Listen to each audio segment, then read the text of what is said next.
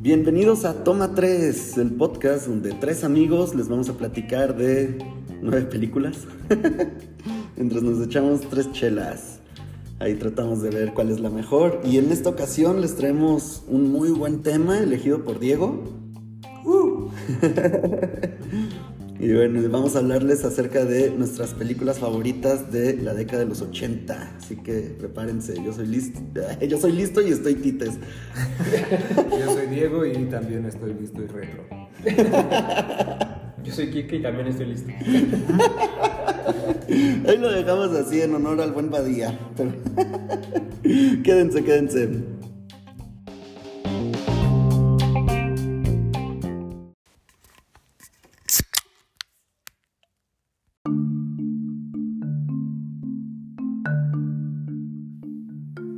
Pues comenzamos y, y yo elegí este tema, la verdad, yo creo, a mí me pasa, no sé si a ustedes que son más jóvenes, escogí los 80 porque para mí fue como la década que fue formando mis gustos por, eh, por el cine, ahí fue, fueron como mis primeros acercamientos y obviamente muchas de estas películas fueron las que más marcaron mi infancia.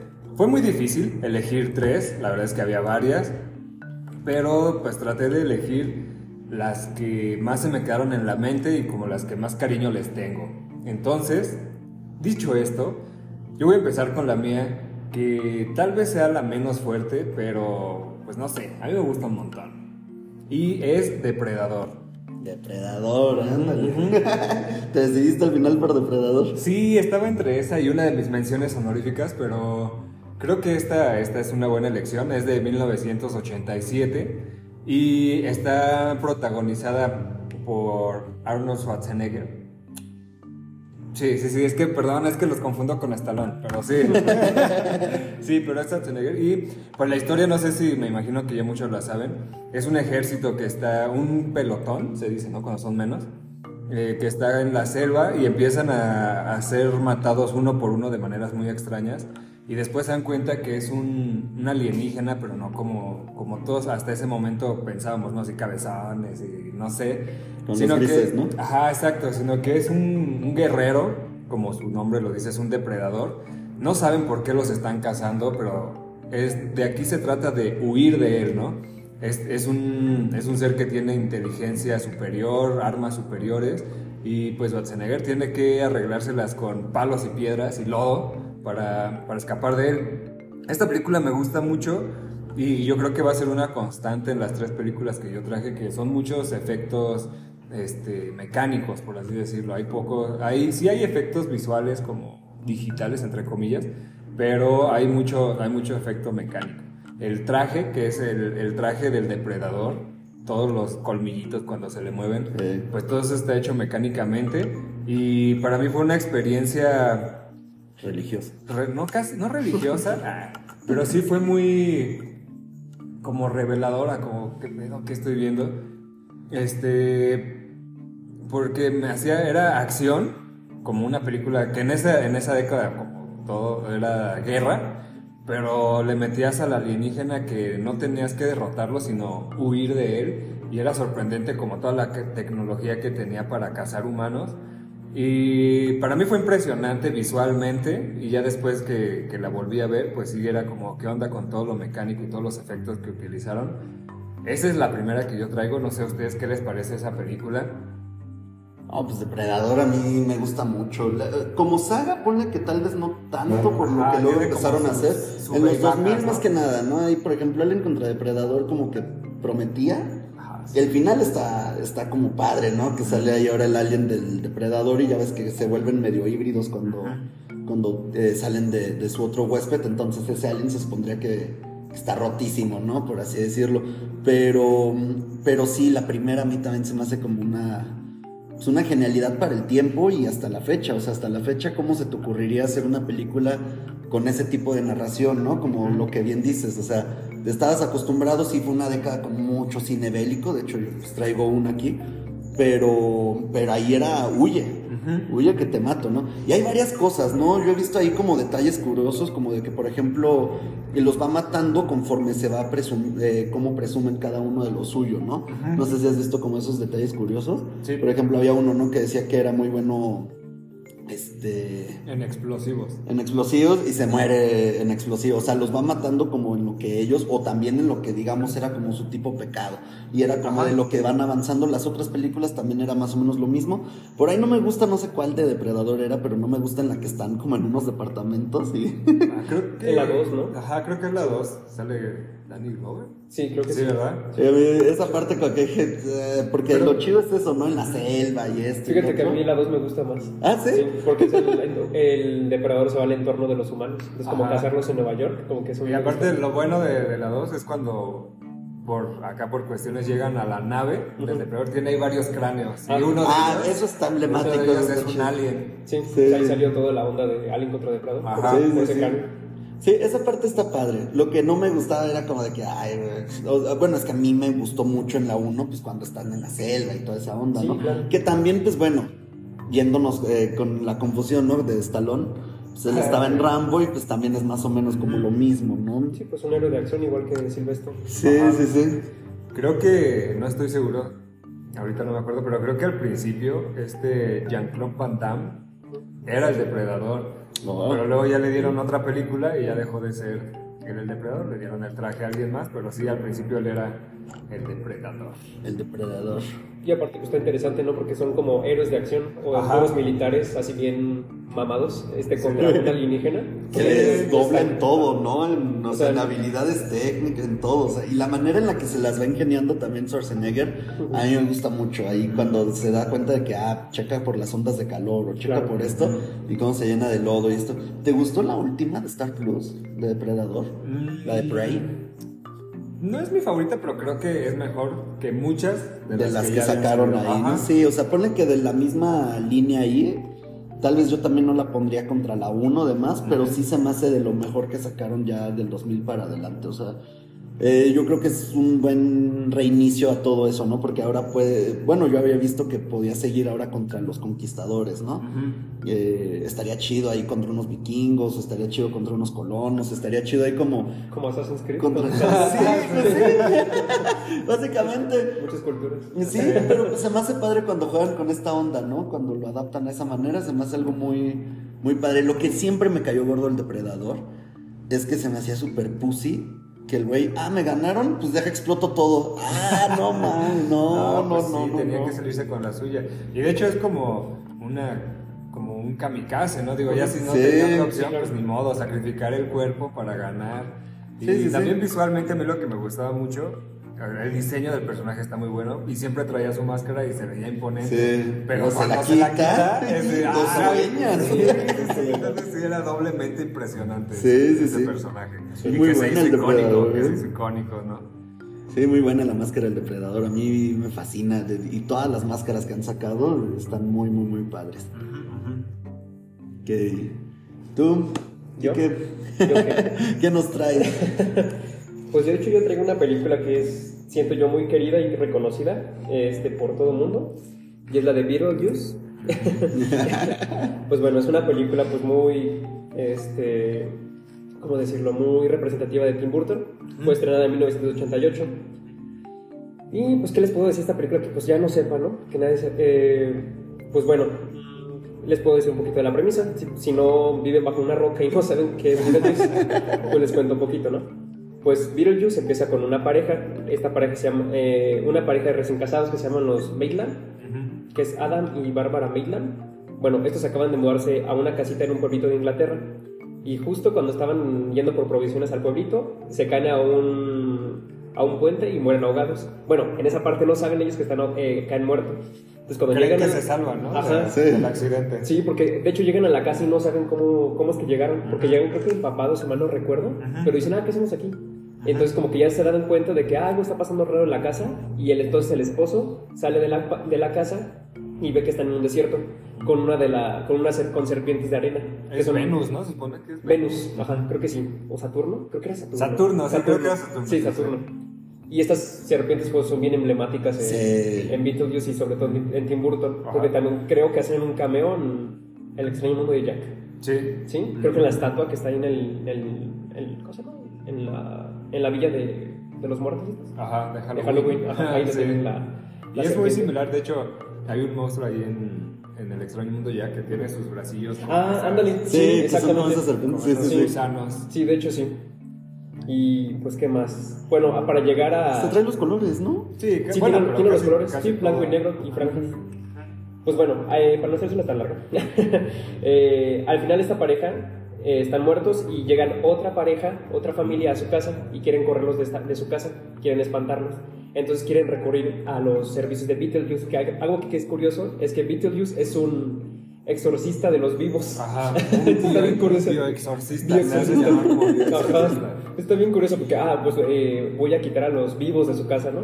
Entonces, ah, ok, está bien. Y pues, ahí pasa toda la onda de que como que los engaña y quiere estar con la chica, con Winona Ryder. Ajá, porque si se casan, él puede regresar al mundo Exacto, de los los vivos vivos. sin que lo tengan que invocar. Invocar exactamente. Que cómo se invocaba. Ah, pues diciendo su nombre tres veces. Ajá. Pero él, él no lo puede decir, o sea. No, no, tiene que ser. Exacto, sí. Oye, que esa parte es de las mejores, ¿no? Cuando también para cancelarlo también que lo tienes que decir y Tres que veces. cuando les claro. empieza a todos a poner el cierre en la boca o cosas así, Pues, buenísimo Sí, también. pues de hecho esa película, bueno, aparte de su grandísimo estilo, ¿no? Es- tiene muchísimas cosas que creo que todo el mundo recordamos. Pues, por ejemplo, la escena de la, del baile, de toda la familia en la Ajá. cena. Ah, sí. Al final. Ah, ya, ya, ya, la Sí. de cuando están cenando. Están cenando exactamente, que es la final, de final. Banana Boat, Ajá, que empiezan sí. a bailar y, y salen la- las manos de los camarones y los agarran. Y que de hecho en ese punto, la, la otra familia Ajá. De- es como un punto de inflexión porque se querían ir, pero después de esto tratan de hacerlo como una atracción Exacto, sí. para, para turistas y que los sean poseídos y bailen Es un muy buen plot twist, ¿no? Ajá, sí, sí. De hecho, esta familia se llama los Dits, Dits, si mal no recuerdo, y están compuestos por pues la mamá, que es una diseñadora, creo, industrial. No, de es una escultora. Escultora, Sí. escultora. Tienes razón. Se llama, la, se llama Delia, la señora, su padre Charles y su hija, obviamente, la Winona Ryder, Ajá. que se llama Lidia. Y pues está la, la chica Lidia, pues la chica más emo, Super dark. dark, sí, Ajá, sí. el crush de muchos cuando estamos chiquitos. La inalcanzable, La ¿no? inalcanzable. Sí, de esta película yo, yo estoy, quiero este, aquí externar mi indignación, porque yo le iba a escoger y aparte le iba a poner en el 1. Ah, No sé qué hacen tan arriba. Y bueno, pero eso ya es algo personal porque, si, si mal no recuerdo, de las primeras películas que, que yo me acuerdo que, que yo elegí, que iba a rentarla y yo la elegí. Sí, claro. Entonces, yo le tengo un cariño muy especial. Sí. Y es que también que- quien interpreta a Beetlejuice, Sí, ¿no? También, o sea, a donde le Sí. veas, o sea, la Michael dirección, los Michael actores, la actriz, o ajá. sea... Y también es una de las pocas películas que prefiero en español, porque en el 5 siempre la en español. Sí. La voz de, de Beetlejuice en español, de, Sí. y de la C, bueno, como la entonación de, de, los, de Adam y de la, y su esposa, como que la tengo bien presente en la cabeza y ya verla en, en inglés como que me cuesta, me cuesta trabajo. Sí, ¿Qué es esto? Son esas películas que sí en español se suenan muy- mucho mejor. Y también otro pues, dato que también creo que ya muchos, muchos saben, es que también aparte de la película hubo una serie animada Sí, que salió un año después, en el 89, pero aquí es, es algo extraño porque no es una continuación de la película, es como si fuera un Elseworld, en Ajá. el que Beetlejuice y esta Lidia Son son, amigos, y Lidia va y viene al mundo este de los muertos y está Que es- eso era algo medio popular, ¿no? También, por ejemplo, Jumanji tiene también lo mismo, Sí, ¿no? Jumanji hecho. también tenía la Sí. onda de que, ah, este, voy y vengo a Jumanji, ¿no? Sí. Y te ayudo y demás. Sí, de hecho sí. Sí, era algo medio regular, ¿no? En esos tiempos que llegaba a pasar. sí, y también, bueno, como ya les había dicho, de esta me gusta mucho el maquillaje, o sea, perdón que siga Ah, bueno, esto. sí. Vinil es la maquillista que, que hizo todo este diseño, ganó un Oscar por, por esta película y pues yo creo que para mí es lo mejor, porque el mundo de los muertos, todo, todo el maquillaje está, está tremendo, la recepcionista que se supone que se ve como azul, Ah, pero es porque... Sí, ay, sí, mira, tú, tú, sí. tú. No, sí, también tiene razón, pues se automató. Ajá, Y, y de hecho es uno de los datos curiosos que todas las personas que se automataron son como oficinistas. Ajá, hasta en una broma, ¿no? Cuando Ajá. los vivos dicen, dicen, ay, no, no me acuerdo por qué, dicen, no te suicides porque si no te vas a hacer burócrata. Ajá, exactamente. En, en el otro lado, y sí, Sí. todos los que se quitan la vida son como toda esta onda de, burocracia. Sí, como es una burla también a, Oficinistas, una burla a los de aquí que pues los oficinistas o personas que trabajan en el gobierno ahí vivos, ¿no? no, Están muertos en vida, ¿no? están ahí. Sí. Y sí, está bueno. Y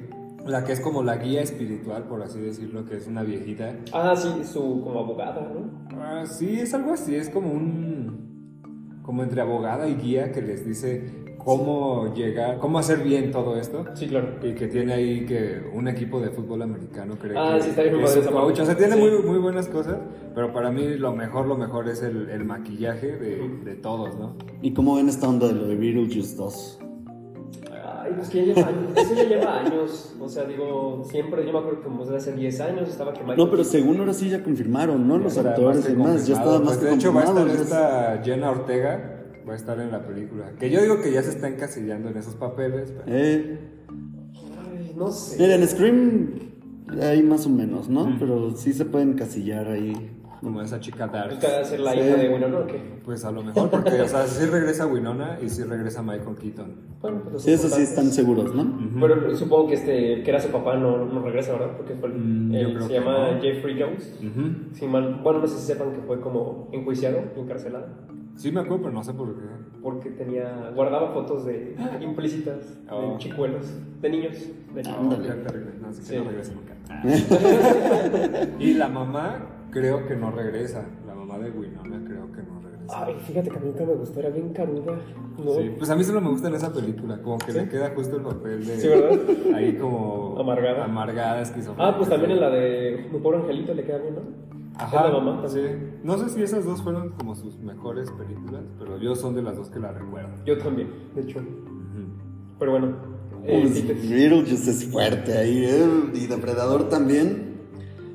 Y pues bueno, to- eh, ya que mencionábamos la onda bélica y así, yo estaba pensando entre Apocalypse Now, está ahí como entre varios y así, pero dije, eh, metamos nada más una y a mí de esa onda como de guerra y demás, la que más digamos me marcó, que es de esa época, es Full Metal Jacket, de el buen y queridísimo Stanley Kubrick, que pues bueno, spoiler alert, pues traigo dos películas yo de él. es de mis directores favoritos, pues a él le podemos ahí agradecer el plan holandés, ¿no? Y otras cosas que le podemos retribuir, que pues es un genio, ¿no? Bueno, fue un genio eh, en el cine, en el mundo del cine, pues es... Ahora sí que se le reza, ¿no? Al buen Kubrick. Y pues bueno, Full Metal Jacket, ¿la han visto? Fíjate que no, desgraciadamente no. Oh, Sí, es, es- es muy buena, está cruda, es buena y pues sí es una crítica al cómo pues te rompen, ¿no? En el ejército. Eh, creo que no hay mejor director que pudo haber creado esta tensión, esta sensación de no querer estar en un ejército así, como lo hizo Kubrick. O sea, eh, es entre él y Coppola con Apocalypse Now son los dos que, que- que dieron al, al clavo, ¿no? Que fue como anillo al dedo la, la dirección y demás que pudieron hacer ahí, ¿no? Pero Full Metal Jacket es, es una genialidad en, en- en todo lo que se podría decir de la extensión de- del género bélico. Eh, inicia con el entrenamiento, con el entrenamiento a los cadetes, que aquí, dato curioso, Kubrick, él, para el papel de, de Hartman, del, del coronel, del sargento acá encargado de, traerlos, pues este, no le gustaba ningún actor, no le gustaba ninguno. Decía, es que yo quiero que pues, te dé pues, culo, ¿no? Así dijo, así, y cito a Kubrick, dijo, no, yo quiero que te dé culo estar con este güey. Así lo dijo, yo me acuerdo. Y... Y pues ya total, dijo, no, ningún actor da el ancho, eh, tráeme a uno de verdad, tráeme un sargento de verdad, y así fue. Y el buen este, Lee Ermey, fue un sargento ahí de, de- verdad de la Marina y demás que fue, y él hizo su papel. Y sí te da esta sensación, ¿no? Aparte estos encuadres que te hace Kubrick de estas sensaciones, las profundidades, los colores, están medio a la naranja mecánica, acá el trauma de cómo te empiezan a, chocar en tu personalidad, pero ahora es visto desde el ejército, ¿no? O sea, desde algo que, pues el patriotismo. Y eso es otra cosa bien padre, porque te mete en la onda del patriotismo y es como de sí, cómo los va corrompiendo todo eso, ¿no? Al final eh, del entrenamiento, que es una parte muy, muy dura, te muestran cómo los van rompiendo en muchos sentidos, pero uno de ellos eh, se queda bien loco, se queda muy, muy, muy loco. Y es una escena icónica, pero así al por mayor. Cuando ya entre toda su loquera, pues él no sabe quién es el enemigo. O sea, el enemigo, o sea, si son allá o somos nosotros, o, son estos, ¿no? O sea, y él tiene una cara de loco. Pues si no son loco, pues igual es este, realidad. Y es realidad. y, el amigo que se encargaba de tipo cuidarlo, de estar con él, de, de porque él era el tonto, ¿no? Del grupo. eh, pues ahí le, agarra rencor en un par de escenas porque por su culpa empiezan a empiezan este, a, a, ponerles chambas extras y demás, mientras que a él lo dejan comiendo, ¿no? Y todos haciendo trabajo extra mientras a él lo ven así, ¿no? Entonces una noche todos agarran sus jabones, los ponen en calcetas, madre, ¿no? lo atan. También lo hicieron a propósito, también para... sí, exacto, es parte, ¿no? Pero te lo muestran como si pasa en el, en, el ejército, ¿no? Entonces, pues ya este, este güey, pues está toda, desde ahí, desde esa madriza de todos sus compañeros, incluido el amigo que le apoyaba, pues fue como de no, eh, cambia, se hace como de los mejorcitos, pero empieza a volverse loco, no sabe dónde está el, enemigo. Hay escenas muy buenas con unos planos centrales en Amacel, haciendo los movimientos de la con la escopeta y acá moviendo el rifle a todos lados y gritando las comandos, o sea, es, es buenísimo todo eso. Y eso nada más es, apenas el, el, inicio, ¿no? El prólogo, o sea, ahí apenas va iniciando toda la película y te ponen como ya de esta vuelta loca que trae, pues este, está en el baño con, con su rifle y dices que el enemigo, el enemigo dónde está, ¿no? Y todavía ni salen a la guerra, o sea, ellos ya están locos antes de ir a la guerra. Antes de la O sea, exacto, es lo que te quiere poner Kubrick, casi casi, ¿no? Y pues total, llega el, sargento allá a ver qué onda, le dice ya baja esa madre y demás, ¡pum! Matan al sargento ahí, dice, ay, como que se arrepiente o no sé qué pasa por su cabeza, pero pues ya hace la automorición también él, dice pues ahí queda, pum, y ahí dices, ¿qué onda, no? O sea, desde ahí empieza toda la película y dices, esto está bueno, ¿no? Se va a poner recio. El tipo protagonista, él está en la parte del periodismo, en, el área militar, pero en periodismo, y pues te muestra cómo los mandan a misiones a ellos donde pues un poquito de lejitos, entrevistas a los que están ahí en primera línea, las cámaras, esto, lo otro y demás, ¿no? Y los soldados que ya llevan ahí rato, que ya matan, que ya todo, ellos te dicen, no, es que tú no has estado bien en la guerra, ¿verdad? O sea, tú no tienes la mirada de mil metros, le dicen, que es así perdida, o sea, es la mirada de hacia ah, allá y, es la mirada de mil metros, ¿no? Y dice, no, pues no, o sea, y se encuentra compañeros con los que estuvo ahí en ese momento, ¿no?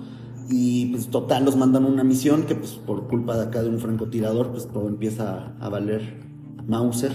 Y pues ya, el chiste es que este personaje principal pues termina teniendo la mirada de mil metros por azares del destino con una mujer. Eh, ahí toca matarla, le toca que le pase esto y termina la película con uno de los mejores planos de la historia del cine, con todos ellos ahí yendo hacia un lugar, los soldados cantando Mickey Mouse, este, no, es, es buenísimo, es brutal, se me hace que es la mejor manera de cómo te ponen esta locura que, se vive en esos momentos, ¿no? Eh, Full Metal Jacket para mí, sí, del 87, igual que Depredador, un año antes de Beetlejuice, ahí a la par de las mejores de esa década. Aparte, como en una época en la que creo que iba acabando la guerra de Vietnam y empezando la guerra fría, ¿no? Entonces todas esas películas era como engrandecer a los soldados, como la guerra está chida, como así todo esto de patriotismo, pero como el que lo conocemos, ¿no? Que es como los americanos son los salvadores de todo y en esta, por lo que dice, pues es una onda totalmente diferente a lo que estaban, bueno, estaban acostumbrados a ver en eso, ¿no? Una mirada más realista de la guerra y no como que la guerra es no que sea buena, sino que es por un bien, ¿no? Entonces aquí te daba como una visión bien diferente de lo que exponían en todas las películas de guerra, ¿no? Rambo, esta Exacto, ¿no? Rambo que tenía las municiones ilimitadas, ¿no? Ajá, o sea, esta era como una visión más fría y realista de lo que era y sí, exacto. lo que vivían. No, y te ponen la crítica a todos, ¿no? Por ejemplo, el soldado perfecto que quiere conseguir Hartman o demás es al que luego en contra el francotirador, pues ahí te lo muestran, ¿no? Personificado, ahí que es animal, eh, así le decían y te saca un tipo Rambo, ¿no? Con las balas en todos lados, sacrificándose por el equipo y demás, y te lo muestran así, pero al mismo tiempo loco, ¿no? Entonces es como de, ese es el soldado perfecto, ¿no? Entre comillas, pero pues date cuenta qué tipo de persona es, ¿no? Sí, perfecto para el ejército. Exacto, ¿no? Y para lo que te va a servir, que es en ese momento. Es una muy buena crítica. pero bueno, ¿cómo ordenaríamos esta primera parte del top? Está bien difícil. Está difícil. Miren, siendo sinceros, yo creo que pues obviamente porque estamos hablando de Kubrick, ¿no? Y pues Kubrick para mí sí se come juntos a varios directores, incluido Burton sin problemas. Y, y pues hablando en, técnica, hablando en técnica, este, pues se me hace mejor Full Metal Jacket, pero ya viendo todo, o sea, todo, todo, todo, englobando todo, pues que maquillaje, iconosidad, o sea, todo, todo lo que tiene que ver con el cine, actuaciones y, y, y, demás, pues sí ando poniendo, para los gallos que metieron, sí ando poniendo más, más arriba Full Metal Jacket. No sé ustedes. yo pondría, honestamente, la de Depredador hasta arriba, porque pues, no es del gusto de todos ni siquiera, solo siento que el personaje es icónico, pero la película como tal, ¿no? En segundo yo pondría la tuya, la de Full Metal Jacket. No porque sea mala o así, sino que siento que es para un, público más específico, o sea, sí, exacto. como más conocedor, entre comillas. y, y Beetlejuice te va a gustar y, a cualquier edad. es icónica, como que marcó una generación y un estilo. Sí, sí, sí. Y yo la pondría en el 1, ni siquiera en el ni siquiera en el 7. es más, terminemos aquí. ya podríamos acabar esto y vamos a hacer la mejor de los 80. Pero bueno, esa es mi opinión. No, no es la mejor de los 80, para mí hay una mejor. ¿Eh? Yo, yo comparto la misma opinión. De hecho, sí pondría primero a bueno, personalmente, sí, tal vez no, no la he visto, pero sí el valor que tuvo Kubrick en su época y sobre todo con la película de ¿qué? Full Metal Jacket. Ajá. Pero, pues sí, por la influencia de Tim Burton, y que es más popular. Sí, yo, yo de aquí también no tengo objeción, no tengo duda alguna. También Beetlejuice se me hace que era de los pesos pesados que íbamos a traer acá. Yo lo veía compitiendo, de hecho, en el top 3. Yo también, ¿qué onda? Pero ahí puede estar el sentimentalismo, ¿no? A mí, a mí, a mí tal vez me pase lo mismo, de hecho, con la siguiente y el uno, ¿eh? Ahorita vamos a hablar de eso, pero, eh, pero sí, es que hay veces que el sentimentalismo y lo que traes dentro, pues te hace te hace decir lo que de verdad tú opinas, ¿no? Pues entonces, tengan un preámbulo de lo que Entonces, sí, ¿no? Empezamos, chequen con qué empezamos, ¿no? Con Depredador, entonces. Depredador, sí. Que de hecho hay que hacer un hincapié, ninguna de esas películas es mala, la verdad todas son muy buenísimas, solo estamos tratando de ordenarlas en nuestro parecer. Sí, sí, sí. Pero no, ninguna, de ninguna de las películas de aquí que vamos a mencionar, ninguna es mala. No, ninguna, para nada, ¿eh? Se va a poner todavía más bueno, ¿eh? Todavía más picante el asunto porque se vienen todavía unas más más poderosas, ¿no? Y pues. ¿No? ¿Cómo era? Ah. ¿Qué? Who you wanna call? Ajá. Who you wanna call? Este, ya ahorita vamos a, a, checar eso, ¿no? Hay bastantes películas icónicas de esta década. Eh, sí, como dice Diego, tal vez a mí sí no me tocó vivirlo ahí en carne propia, pero. Pero pues, ¿quién no ama las películas de esta época? Eh? O sea, es lo que hizo que el cine empezara a ser el cine. Para mí esta década fue la que impulsó al cine lo que es. Antes de esto el cine era pues, como, eh, pues ahí voy a ir porque no tengo casi casi nada que hacer, ¿no? Pero... No, ¿qué te pasa? Pues está el exorcista, este está... Bueno, pero como No, pero o sea, ya tal cual que, ya tal cual que empiecen a hacer que los blockbusters, que esto, que el otro, o sea, que ya empieza a ser de que empieces a esperar la cartelera, que en su tiempo veías los periódicos para checar cuáles estaban, que era el plan de fin de semana por excelencia y demás, pues yo creo que toda esta onda de los 80 fue la que lo disparó para arriba. Pero bueno, quédense, que se viene lo bueno.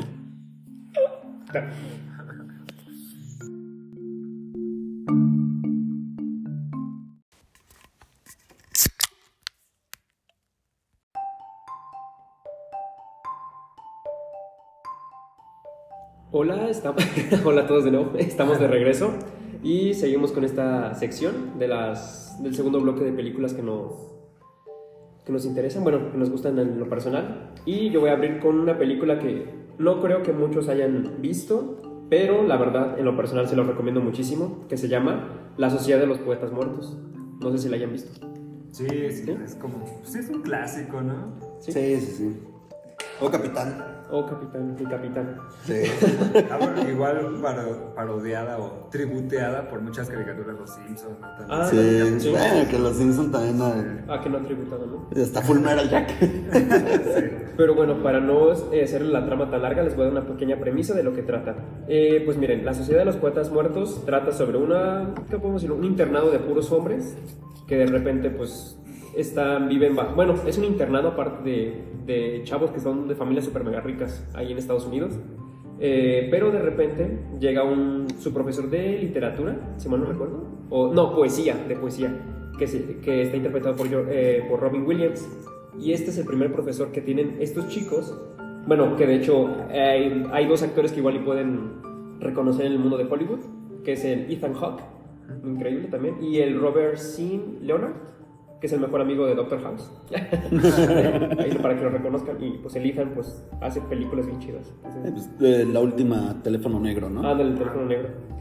Pero bueno, este, entonces este profesor los está, alienta a los muchachos a, a seguir sus pasiones, a sentir emociones, no solamente hacer lo que le dice la, la escuela, la sociedad o los que le dictan las familias, sus padres. Entonces este maestro los hace como por fin sentirse vivos, ser felices, bueno, tratar de buscar la felicidad, no solamente en lo, pues tal vez en la educación, sino en lo que los haga felices. Por un ejemplo es el amigo de, de ¿cómo se llama? De Ethan Hawke, que es, eh, su personaje se llama Todd. Este, bueno, él es un excelente eh, estudiante, pero le encanta el teatro. Entonces, por las clases de Robin Williams, este se, se siente alentado a, a estudiar la- eh, ser actor. Entonces, pues consigue el papel principal, pasa todo eso, y, pero su padre prohíbe que, que actúe. Entonces quiere que vuelva a hacer toda la carrera desde cero. Y pues ahí pasa algo que, bueno, para no spoilárselas, pero la verdad, bueno, me, me gusta muchísimo el mensaje que tiene la película de perseguir tus sueños, este no, este, Hacer lo que te gusta. hacer lo que te gusta, no hacer lo que la sociedad quiere que hagas o espera de ti, seguir tus sueños, este, no, o sea, se me hace una película como muy alentadora, muy Emotiva, ¿no? emotiva, Entonces, inspiracional. Creo Sí, que sí, esta sí. es de, la, de todas las que trajimos como la más melancólica, ¿no? Sí, Ajá, que sí, de hecho, el corazón Sí. así chiquito. Ujú. Ujú. Sí, y la también de Robin Williams, que creo que fue así de las, como que ya empezaba a tomar forma su carrera, en el sentido de que siempre era como mezclar un poquito la comedia con Sí. el drama, con dar una enseñanza, ¿no? Sí, ahí ya como que su personaje ya estaba más maduro, ¿no? ya estaba más definido, ya estaba dejando de ser el Robbie Williams de, De comedia. de stand-up, ajá, de comedia, de sus shows de, de stand-ups y demás, y ya dar ese salto, yo creo que esta es de las primeras que, que lo, lo hace ver que es de verdad, ¿no? A, a lo que le apunta. Ujú. Sí. Hay un, un canal de YouTube que si no lo conocen, veanlo, que se llama Te lo resumo así nomás. Ah, claro. Buenísimo. Y tiene la biografía de este Que el amor. Ajá. El amor heterosexual. Sí. y hace poquito hizo la biografía de este vato y pues sí, justo hablaba de esa película y de como toda su gama actoral. A mí la neta ese vato se me hacía muy, muy, muy buen actor. La neta, a mí también. Y pues, lo que dice, ¿no? Que la gente que parece más feliz, ah, la que se desvive primero, ah, qué onda. Pues sí, sí, Sí. siempre son las que se ponen la máscara. son Ajá. las que siente que todo está bien. Pero sí, esta peli está, la neta, muy buena. Creo que, no que sea poco conocida, sino que las personas le dan una, no le dan oportunidad porque es un drama, ¿no? Catalogada como un Y, drama. y- y viendo al actor como que le relacionan más a las primeras de Robin Williams siempre es como de, ay, no, pues te vas más por las que son obviamente mucha más comedia o demás que... Pero sí, la neta es una película que, sobre todo los jóvenes, Ujú. ya los que tengan hijos, o sea, no, la neta los jóvenes deberían de ver porque como tú dices, sí es muy inspiradora y sí te hace como pensar en, voy a perseguir mis sueños, no me importa. Ah. Sí, por supuesto. Y de una manera hermosa, ¿no? A mí, a mí me encanta que le den el valor de, de lo que de verdad tiene la, la poesía, ¿no? Por ejemplo, ¿no? Que Ah, no no. hay que no hay que olvidar nuestras raíces al fin al final del día de, de ahora sí que en esta gama de del cúpulo de conocimiento que vamos haciendo como humanidad. Pues no, perdón por interrumpirte, no lo mencioné, pero por ejemplo, uno de los chavos que también for- perdón, forman la sociedad de los Muertos, porque Robin Williams tuvo unos compañeros y con ellos fundaron una sociedad. Y estos chavos, al escuchar esta historia, hacen su propia sociedad. Bueno, pero uno de los puntos es que uno de los chavos está enamorado de una chica de otra universidad. ¿O de otra preparatoria? Creo que es prepa, ¿no? Creo que es prepa. ¿no? Sí. High school. Entonces también con- alentándose por las palabras de William, va a querer se le declarar. Y, y esta chica tiene novio, pero aún así este chavo está insistente, insistente porque... Él hace con poesía. Exactamente, o sea, no solamente como objetivos como de, ah, este, alguna carrera, algún, algún sueño, sino también pues en el amor. Y, pues, y- y a lo que yo quería llegar era que si nos vamos al mundo de la filosofía, que es el, el- pues ahora sí que la madre, ¿no? La raíz de todo el cúpulo de conocimiento que fuimos forjando como humanidad. Pues los poemas, la poesía fue lo que hizo que empezáramos a guardarlo, a, a poder entonarlo, a memorizarlo, a quererlo guardar. No nos vayamos como a muchos ejemplos, tan sencillo como la Odisea y la Iliada, que son de los libros más populares de la historia de, de la humanidad, eh, ahí por el, por el buen Homero. Eh, pues no son libros tal cual, no son cuentos, no son estos, son poemas épicos. O sea, así era como eran llamados en, en esos tiempos. Y la poesía, pues es algo, es un arte que no se debe estar perdiendo. Y pues esta película, pues tocando estos temas y demás, se me hace muy bonita, muy, muy, muy bonita. La verdad es que sí. Sí, sí, sí. Con todo, con todas las de ley, ahí está en nuestro top, ¿eh? Qué bueno que, que alguien la trajo. Pero bueno, ¿quién? Eh, pues yo les quiero seguir aquí con. Tal vez algo, una película que tal vez me dirán cómo no va a ser tu opción número uno, pero es que mi uno ahí es donde manda corazón. No, ¿cómo? Donde manda no sé qué, manda el corazón o. Bueno, donde manda Star Wars, ahí va a estar la uno, ya, ya spoileé, pero pues es- obviamente, ¿no? Pero este es un peliculón, seguimos con Stanley Kubrick y ahora nos vamos a el 25 de diciembre de 1980 con El Resplandor. Entonces, pues sí, aquí, aquí está, aquí está el, el próximo número uno de este top, ¿eh? Ah, here is. Ya no hay más, ya. Sí, eh, ya no tengo que decir más, ¿no? Creo que todos conocemos la historia. Pero pues por ahí les traigo uno que otro datillo curioso, pues eh, porque pues la historia creo que sí es de las más conocidas para todos. Si no, pues en resumen es un escritor que está bloqueado, se lleva a su familia acá al hotel Overlook. Lo van a cuidar, ¿no? El hotel. Sí, lo, lo van a cuidar ahí por petición y demás, van al Hotel Overlook y pues él cree que es una buena oportunidad para que se quite este bloqueo que trae como escritor. Eh, ya dentro de eso, pues vemos como Dani, que es el hijo, pues tiene ciertas visiones, hay unas otras que están muy perturbadoras, que volvemos a lo mismo que decía de Fulmeral, si hay un director que te puede construir escenarios, catros, eh, ca- ¿cómo se dice? No, eh, claustrofóbicos, Claustrofóbicos. ajá. Con las tomas, o sea, que no quieras estar encerrado en esos mismos, pues es Kubrick y esta onda cuando va el, el- el movimiento de la cámara en Avanti hacia, hacia, el- hacia Dani en el triciclo Ah, claro. y da las curvas y llega a ver a las gemelas, es de las escenas más icónicas del cine, o sea, eh, buenísima también, no quisieras estar donde está Dani, lo te hacen todo el, el- el- el zoom out y ya ves ahí la, la toma central, está espectacular y buenísima, ¿no? O sea, entre todas estas tomas, pues hay de todo, ¿no? Dani empieza a tener visiones y pues Jack, interpretado por Jack Nicholson, muy buen actor, este, de los mejores, eh, que aún, aún podemos seguir teniendo el gusto de deleitarnos. Eh, el buen Jack, el mal Jack como padre, pues em- él empieza a tener alucinaciones, ¿no? También empieza a ir a este barecito, empieza también a platicar con el cantinero, empieza aquí como que, y pues él empieza a volverse un asesino, quiere, se atormenta tanto que, que ya va, va a matar a su familia, ¿no? claro. Eh, yo creo que ya conocemos el resto, si no, pues véanla, denle una oportunidad. Esta sí no le spoileo de más porque pues es un peliculón con todo lo de sus palabras. Y dentro de los datos curiosos del Resplandor es que esta adaptación Stephen King no le gusta, no le gustó, no le gusta. El- Creo que él trató de hacer la suya. Exacto, sí, sí, sí, de hecho lo decíamos antes detrás de micrófonos, pero sí, eh, él después este, dice, no, a mí no me gusta y si quieren ver la verdadera visión que teníamos para, que tenía, ¿no? Para, para el resplandor es esta, creo que la hace en formato de miniserie, como salió lo de It, que es miniserie que si la juntas es como otra película. Y, y, pues bueno, esta no pegó tanto, Kubrick pues no te le puedes poner a los a los trancazos, así se hace Stephen King, no te le puedes poner a los trancazos en dirección de cine a... Stephen King debía, debía sentirse halagado de que Kubrick agarrara un proyecto de... Sí, ¿no? De hecho, de hecho Stephen King en sus momentos sí le bajó a sus humos porque otro dato curioso que también les traigo es de que él quería meter mano en todo, en el guion, en todo, y Kubrick dijo, a ver, papito, no. O sea, guion también lo muevo yo. No, pues dos fuerzas. Y sí, sí, sí. y ahí hubo varios choques, como que nomás no, se pausó de más la, la, la, la película, luego se pausa otro mes porque Jack Nicholson también se lesiona durante el rodaje, Eh, pasan varias cosas, pero él, pues, a Kubrick nadie lo movió, él siguió haciendo su película bajo su propio guion. Y así le siguieron, ¿no? Eh, tan buena es que de hecho, pues Doctor Sueño, o sea, lo tiene que admitir el mismo Stephen King, pero pues Doctor Sueño además, pues ya se basa más en el tipo de guion que le metió Kubrick que en el libro que hizo Stephen King. Sí, claro. O sea, que viene siendo la secuela de, de- del Resplandor, ¿no? Entonces las cosas como van, ¿no? Eh, pues sí, a él no le gustaba y principalmente lo que no le gustaba a, a Stephen King era el actor.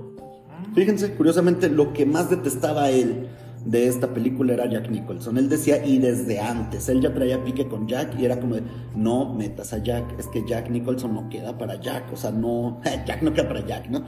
O sea, no queda, no queda, no queda, y era como su pique. Kubrick dijo, me la pelas, le voy a poner. Y este, y pues se, se impuso Jack Nicholson, que yo creo que también el tiempo le da la razón a quien la, tenía y, y Jack ahí, a Jack Nicholson le cuesta trabajo también mantener el papel y mantenerse bajo las exigencias de Kubrick para esta película, por lo que empieza a ser al día. Fue como de, a ver, hoy que se va a grabar, esto, esto, lo estudio hacia el momento porque... Porque no, o sea, este, Kubrick es tan perfeccionista en todo esto que no, no le puedo quedar mal, casi casi. Hasta el punto donde ya a medida que va subiendo la película, ya él ya se vuelve el Jack de, de- que se quería para la película tal cual. Pues, Pero ese no le gustaba a Stephen King porque decía, es que él parece que está loco incluso antes de llegar al hotel. Que, sí, ahí tiene un punto, de hecho. Eh, sí. O sea, dice, es que él ya parece loco antes de llegar al hotel, es lo que no le gustaba. Y decía, es que él ya tiene esa mirada, o sea, no me gusta por eso.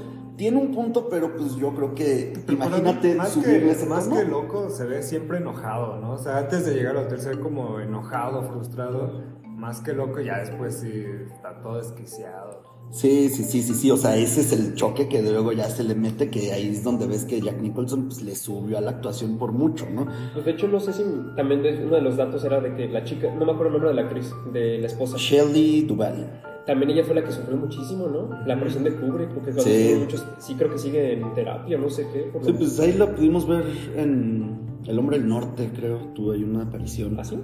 No me acuerdo. Pero sí estuvo bajo varias secuelas por...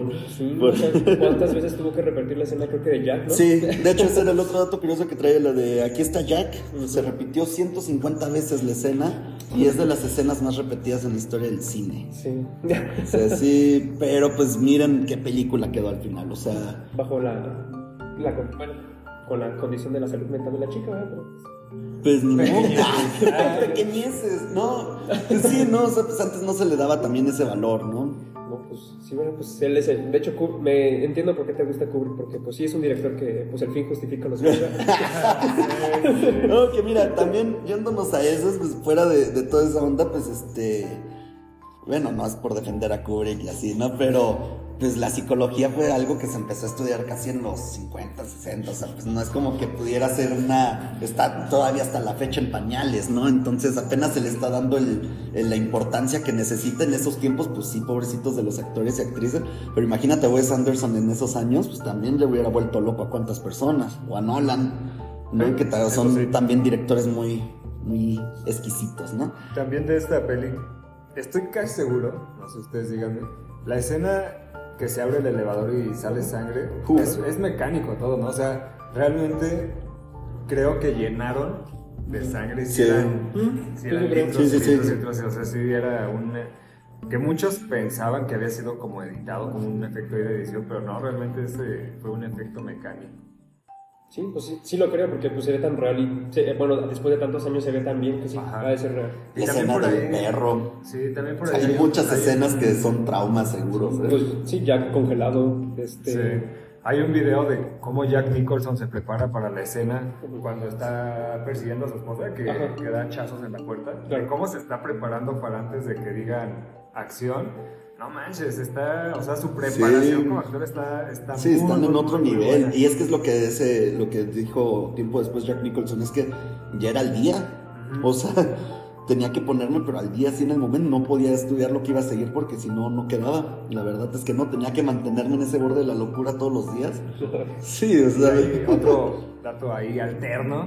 También hay otro video de este, este Jim Carrey haciendo, interpretando a Jack de Ah, Jack que le queda Nicholson. muy bien, sí. Manches, es como, pues, le queda igual. Es que tiene la cara de plastilina, Jim sí, Carrey. vato neta es súper camaleónico, también es muy buen actor, pero neta, neta, neta, ponen los dos videos. y Uy, las como cejas, tú lo pones, no, sí, igual, sí lo he visto, es buenísimo eso, la sí, sí, sí, sí, sí. Perdón, un poquito de recapitulación. Eh, un paréntesis, la de, de Truman Show no es de los 80, ¿verdad?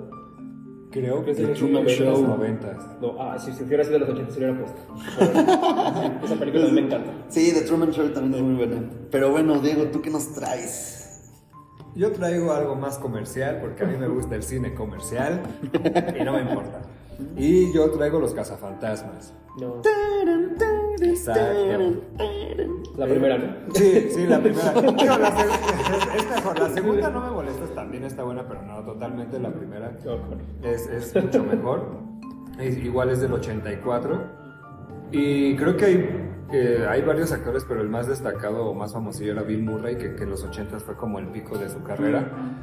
Y bueno, para los que no saben de qué es esta historia, es como una agencia que se dedicaba, bueno, Bill Murray y, y- y este, y su amigo que tiene nombres bien, bien difíciles, Harold Ramis, que ya se murió, él era un científico y ellos dos estudiaban como cosas paranormales.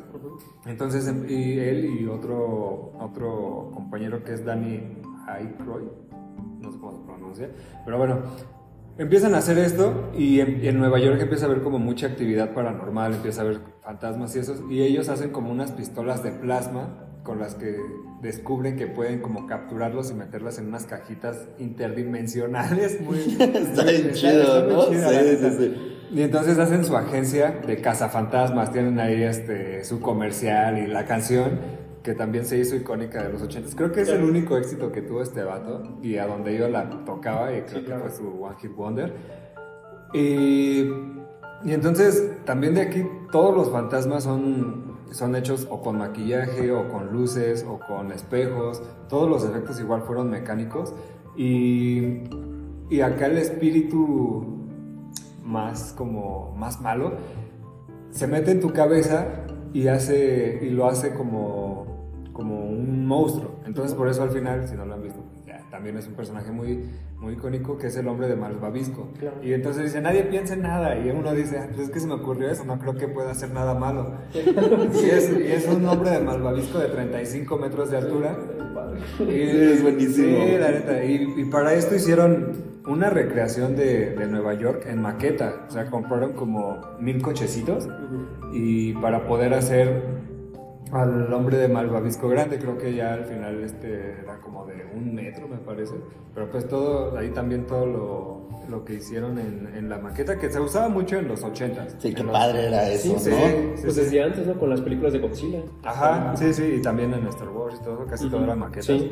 Y Planeta estaba bien chido. El, este, el que nosotros como conocemos, el pegajoso, el, el fantasma verde, también era, hay una mezcla de entre un traje y luces y un poquito de efectos especiales, pero la neta para la época creo que eran unos efectos especiales tremendos y que fueron muy icónicos. Ya después hicieron la segunda, que sí tuvo éxito, pero no tanto como la primera, porque ya estaba bien, la onda bien rara, que era un, el monstruo principal era como una gelatina que estaba por abajo y un cuadro poseído, no sé, estaba muy raro. Pero bueno, la una, la una estaba Sí, claro. chida. Y luego ahora en los 2000 le sacaron un bodrio que fue Las Cazafantasmas, no porque sean mujeres, sino porque la historia era terrible, o sea, no tenía sentido. Y luego sacaron una que se llama. Cazafantasmas, ¿Afterlife? ¿No? ¿no es Legacy? No me acuerdo. Legacy, ¿no? Legacy. Ah, Legacy. sí. Y, y ahí olvidan la de las chicas. Que le hacen con honor, ¿no?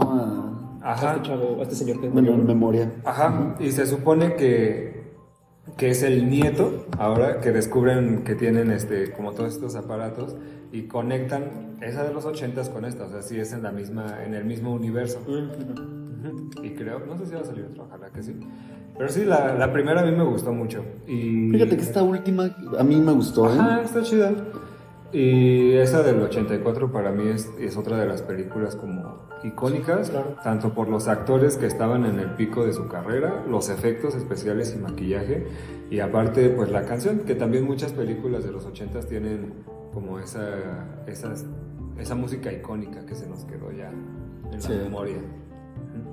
Sí, sí, sí. No, y también algo que yo destacaría mucho los cazafantasmas es, o sea, cómo unos trajes que parecen como de barrendero y demás los puedes volver algo tan icónico. Sí, o sea, cómo sí. pues con lucecitas, con las casi casi aspiradoras. ¿Quién no jugó con una aspiradora creyendo que cazaba fantasmas? O sea, siendo sinceros, o sea, de los que vimos la película, yo creo que todos quisimos como hacerle a la, a la payasada y tener como las mangueritas y sí, deténlo, deténlo. O sea, con la manguerita, era claro. como también con Star Wars, todos con una lámpara sentíamos que era un sable láser, ¿no? O sea, pero esta onda de los cazafantasmas es de que, o sea, todos los trajes, sea, ahí, para esos años ya estaba Star Wars, ¿no? Y ya tenías un, un traje de Darth Vader impactante, ¿no? Ya tenías también, sí, ¿no? O sea, Sí, ya este tenías diferentes overol cosas. café. Ya que era un overol café con el parche Sí.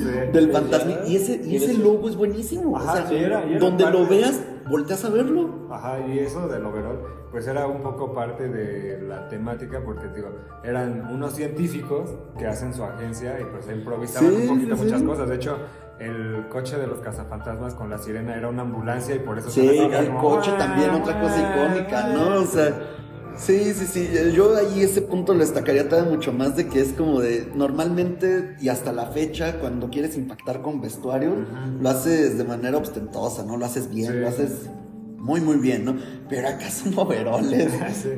Luego ni a la medida porque les quedan más grandes, los parches por todos lados.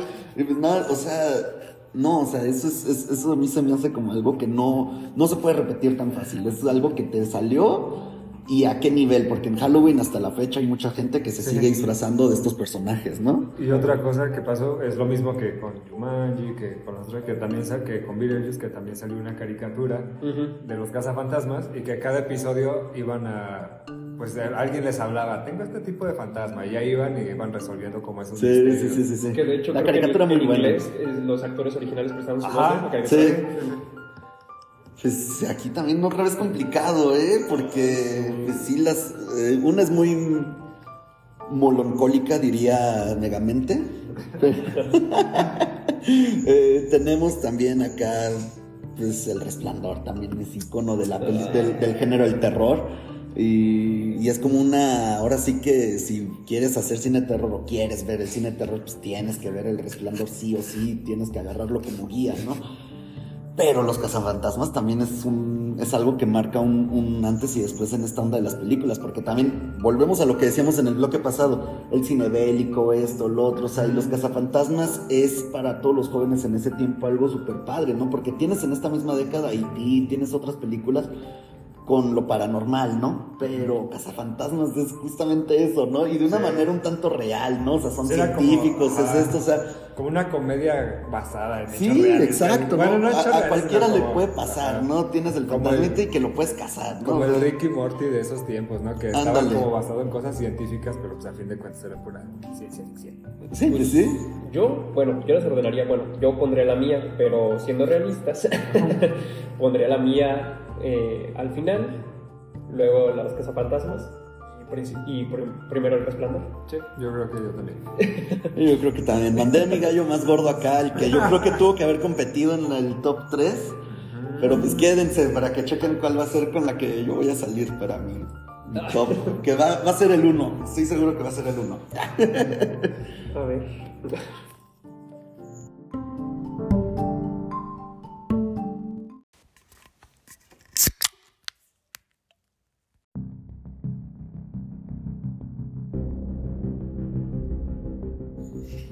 ya estamos de regreso y pues bueno, vamos a empezar con el número uno.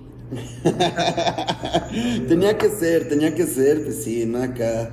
Tan, tan, tan, tan, tarán, tan, tarán. Pues claro, estamos hablando de las películas más épicas que ha existido en el mundo del cine. Eh, a mi gusto, a mi gusto, mejor que, que Una Nueva Esperanza para mí, y es la que les traigo, en 1980, Star Wars, El Imperio contraataca.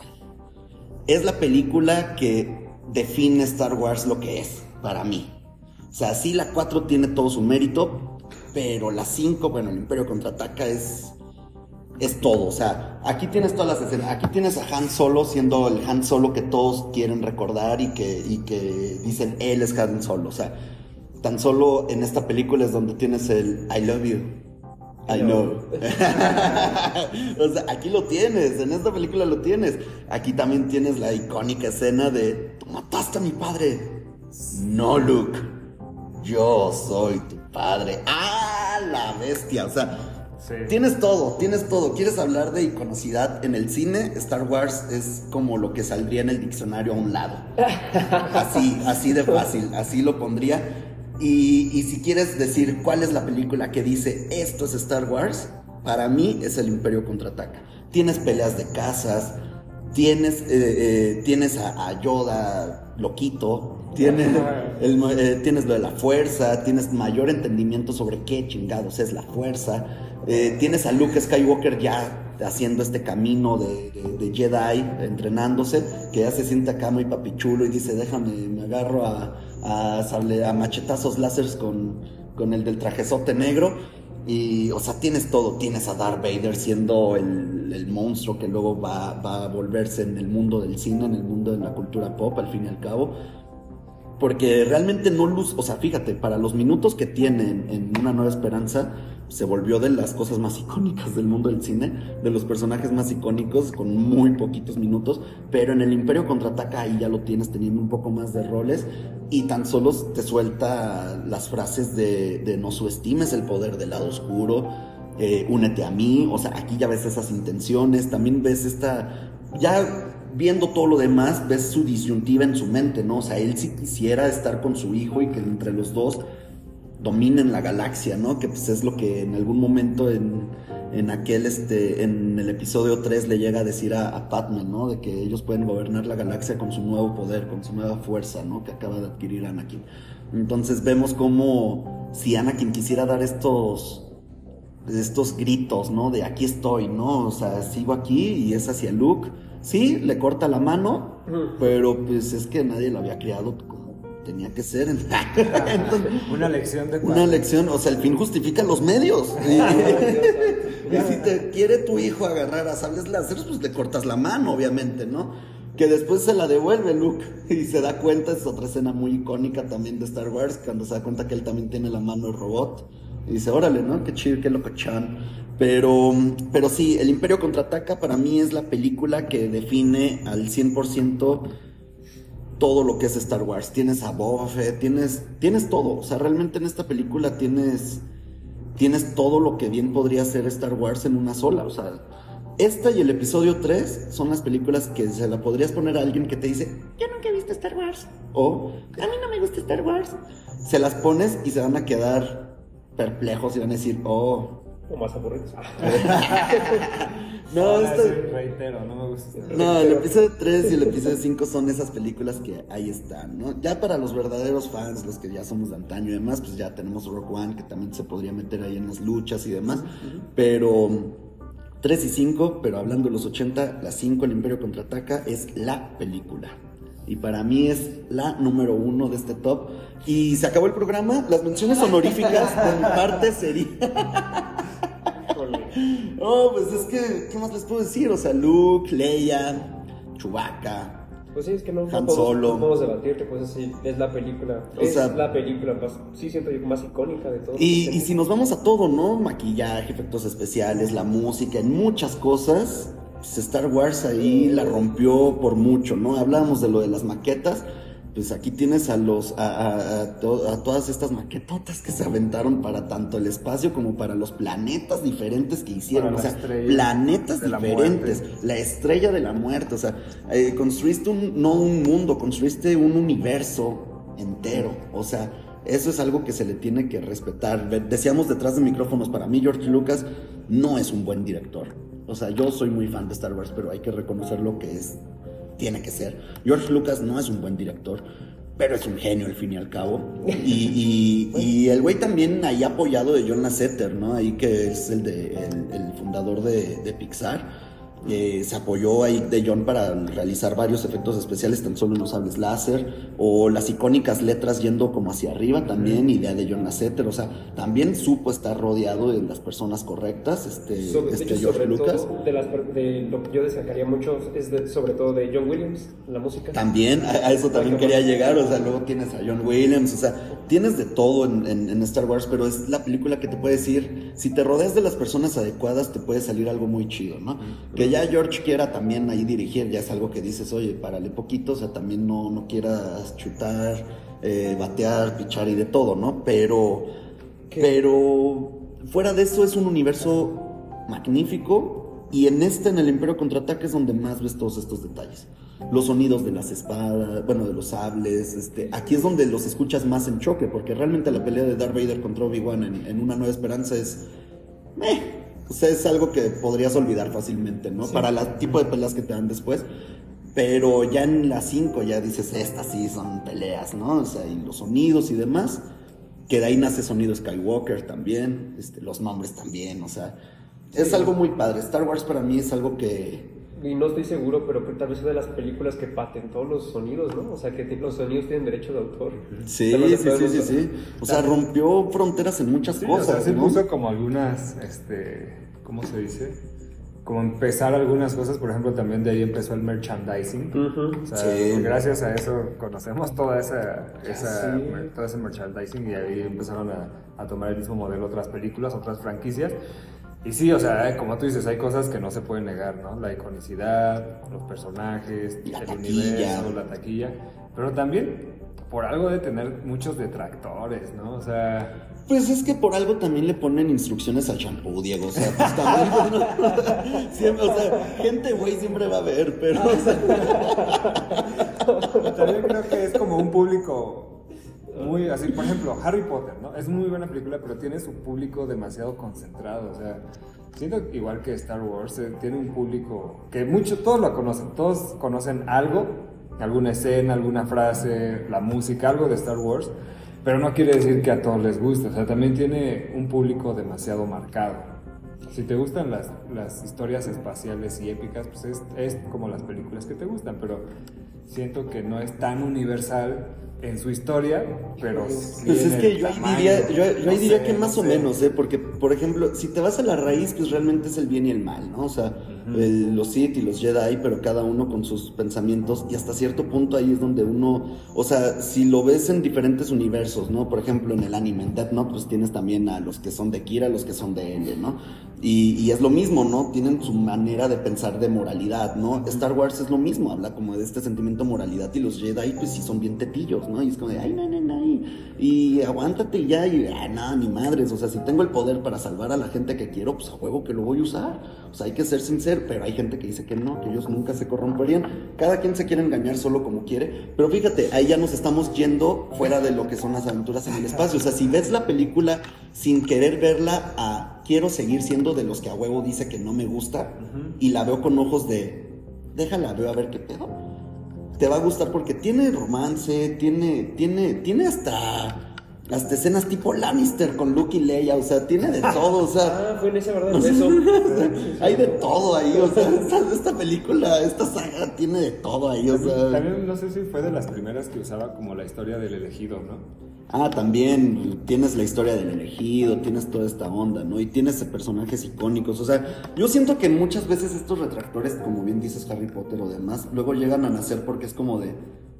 Pues tengo que decir que no me gusta. Yo, por ejemplo, no me gusta Zelda. Bueno, no me gusta Zelda, el videojuego ahorita que está de moda porque acaba de salir este de nuevo.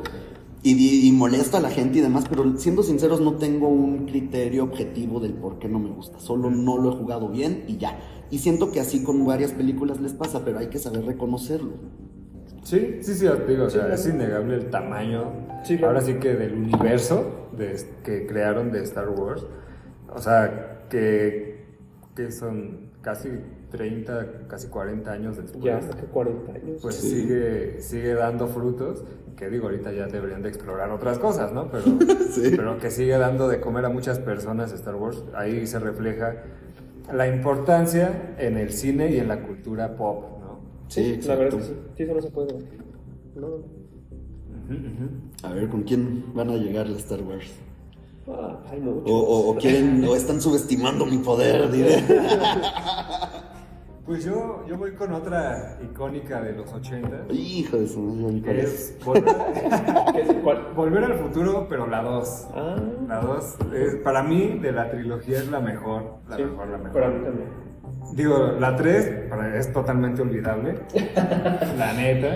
Pero la, la 2 creo que, que no, que mucho de lo, de, de lo que nos gustaba, lo que la vimos es como, no si iba a ser así en el... Porque supone que la historia empieza donde termina la 1, ¿no? Que este Marty McFly está en el pasado con el Doc porque ahora él quiere ir al futuro porque algo pasó, ¿no? Se rompió ahí la línea temporal. Y en la 2 van al 2015. Entonces, ya cuando llegan al 2015, pues cómo está vestida la gente, como la publicidad de Tiburón, que era Tiburón 15, y era, y era un holograma 3D que se come a Marty. Entonces, creo que mucho era como, ay, no manches, si va a ser así cuando La lleguemos al. Ajá, la Pepsi, que Michael Jackson te atendía en una pantalla si querías tu refresco. No sé si era mucho como la fantasía de saber si cuando llegara el 2015 iba a ser así, ¿no? Sí, claro. Oh, decepción, no fue nada. No tenemos ni la patineta voladora. No, Michael Jackson no me atiende cuando voy a un restaurante. Mi, mi chamarra no se ajusta ni se seca sola. O sea, creo que lo más cercano es. No hay el- tiburón 15. Exacto, hay, hay exacto. Sharknado. creo que sí hay como 15. Creo que lo más cercano es del servicio meteorológico, que ya cada vez es más exacto, que dice a las 3.15 se iba a parar la lluvia y se para. Pero bueno, creo que es una historia... Bueno, Nike hizo los tenis. Sí, pero pues no era como para todos, costaban, también tenías que vender tu riñón para tener esos tenis, no digo, ahí según todos los íbamos a tener. Son Y unos selectos. Exacto, y también de ahí surge como esa, como la historia del almanaque, Ujú. de poder regresar al pasado y hacer unas apuestas. Y lo que todos querríamos hacer, ¿no? Ajá, si tuviéramos sí, sí, ese, sí. ese poder de, de volver al pasado de alguna manera, ¿no? O ir al futuro. Ajá. Es lo primero que haría. Sí, entonces también creo que esta película se hizo bastante icónica en los 80s, como por la estética, la historia. Obviamente, hasta en The Big Bang Theory dicen o tratan de explicar por qué el viaje del tiempo de Marty está mal, ¿no? Pero pues, la neta no nos importa, o sea, no es como, güey, científicamente no podría pasar esto, es como, no me importa, yo solo quiero ver cómo regresan al futuro. Sí, sí porque si no sus hijos van a desaparecer. y también el, el maquillaje que usan aquí en este Marty, eh, que es Marty del pres, Marty del pasado, el del futuro, y aparte Marty es su hija. Interpreta también a la hija de Marty, entonces en el futuro. Ajá. Entonces los tres maquillajes la neta están muy chidos, igual el doctor cuando está en el futuro lo hacen un envejecimiento y se quita como la máscara. Y les, me parece que tiene muy, muy, muy buenos efectos especiales. Ahí ya iban, ya no son tan mecánicos, sino ya son un poco más digitales. Y se me hace que están muy buenos. Si no han visto esa trilogía, la- digo, ya cuando ves la 3, pues tiene sentido, pero es la menos buena. Pero sí, creo que es una trilogía que todos deberíamos de ver. De hecho, hace el mes pasado estuvo otra vez en Cinemex. Sí. Y los que tuvieron la oportunidad de volverla a ver en pantalla grande, Planeta está bien chida. Bien, bien chida y me gusta mucho. Sí, la verdad, y también como Star Wars fue una de las películas también muy icónicas de los 80 que también tiene muchísimos valores de, pues sí, de la cultura pop, Ajá. también muchísimo impacto que tuvo en la, pues en la sociedad, en la cultura, que pues sí, al, al día de hoy sigue siendo recordada por todo lo bueno. Y yo creo que este Michael J. Fox, que es el que interpreta a Marty, tuvo, ajá, tuvo el problema de Parkinson. Yo creo que si no hubiera sido por ese problema, hubiera sido una súper, súper, súper estrella De más de lo que sí, fue. sí. Y justo ahorita va a salir, o ya salió, un documental de su vida, De su vida. como, pues de lo que fue y cómo influyó ese, esa enfermedad en su carrera y en su vida.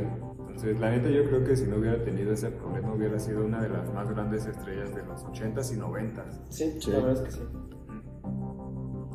Tiene de todo volver al futuro, ¿eh? A mi gusto, yo no lo había visto, luego ahí lo empezaron a platicar, me chequé ahí uno que resumen, empecé a ver como más y todo eso.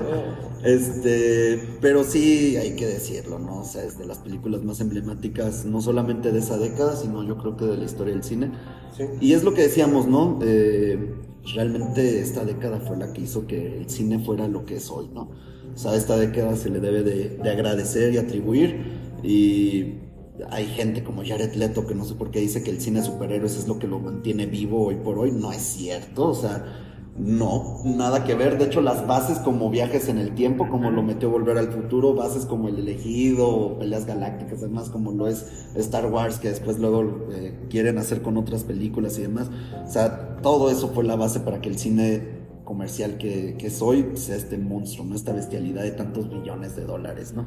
Y que también los efectos especiales envejecieron bastante bien de Sí. esta película. O sea, tú la ves Sí. ahorita, obviamente ya tiene como ciertas cosas que ya se ven viejitas, pero que en realidad no se ven mal hechas y que envejecieron bastante bien. Todavía a la fecha se me hace que tiene muy buenos efectos visuales, muy buen maquillaje, muy buenas actuaciones. Claro. Y por último, Y por último, pues yo tengo una película que sí es, es conocida, pero no, no, no, creo- no me quiero ser intelectual, pero no creo que muchos la conozcan, pero deberían de conocerla. de verdad deberían de conocerla. Que se llama Akira. Y bueno, híjole, pues no, no sé qué puedo decir de esta película que también ya no se haya dicho antes. Pues una película increíblemente animada. Bueno, de hecho es de anime, pero pues... Bueno, animada, anime. Que tuvo y sigue siendo una gran... debe- Sigue y sigue... Tuvo y sigue teniendo un gran impacto en la cultura pop y de cómo consumimos historias post-apocalípticas y de cyberpunk. Esta se estrenó en, en 1988 y fue dirigida por Katsuhiro, Katsuhiro Otomo, que para los que no lo conozcan, también es el mangaka y dibujante del manga. Solamente que aquí en la película adaptó, son siete tomos, y de estos siete tomos adaptó un poco la película porque todavía seguía publicado el manga en lo que se hizo la película. Y pues, ¿qué más les puedo pero por decir? ejemplo, dices, y bien dices, es una película poco conocida. Ajá. ¿Por qué deberían de verla? La historia Ay, de que no, va... pues la es que es tan increíble de verdad. Es Ah, bueno. como una. Ok. Tiene. es que les, les platico, sino. Para, bueno, un poquito les platico. Este. Pues que la primera vez que cuando la gente ve esta película sí puede quedarse como de ¿qué estoy viendo o qué acabo de ver? Pero en realidad es que esta película tiene muchísimas referencias o metáforas a la sociedad hoy en día, que es por ejemplo, ¿qué harías? Bueno, a que le gusta mucho a Tites, que creo que él haría. ¿Qué harías si le das el poder a una persona que no está bien mentalmente? O sea, porque el poder siempre tiene... ¿Qué haría una persona que... Sí, o sea, no tiene la... Ah, es que, sí, más la- bien la pregunta se la haces como, ¿qué, haría una ¿qué harías tú si tuvieras este, superpoderes? ¿O qué harías tú si tuvieras este, la capacidad de mover masas? Me haría un antihéroe. Creo que la mayoría De hecho, haríamos eso, ¿no? es Hay que ser sinceros, de creo hecho, que eso es todos que- haríamos Eso es eso. lo que pasa. De hecho, trata muchísimos temas, pero dándoles un poquito del resumen, es que la historia comienza en el 16 de julio de 1988, cuando una explosión destruye todo Tokio. Eso da inicio a una tercera guerra mundial. Pero, eh, bueno, este fue lo que no te cuentan al principio de la película, es que esta explosión fue causada por un niño llamado Akira, que es un niño que tiene poderes eh, psíquicos, psicon, psicone, ah, no, perdón, ¿qué fue la palabra? De, tiene, sí, poderes psíquicos. Este, y este niño al momento de tener poderes psíquicos se vuelve tan poderoso que el gobierno lo, lo agarra y él provoca esta explosión en Tokio, que también es alusión, por ejemplo, a las bombas atómicas que sacó, que lanzó Estados Unidos a Hiroshima y Nagasaki.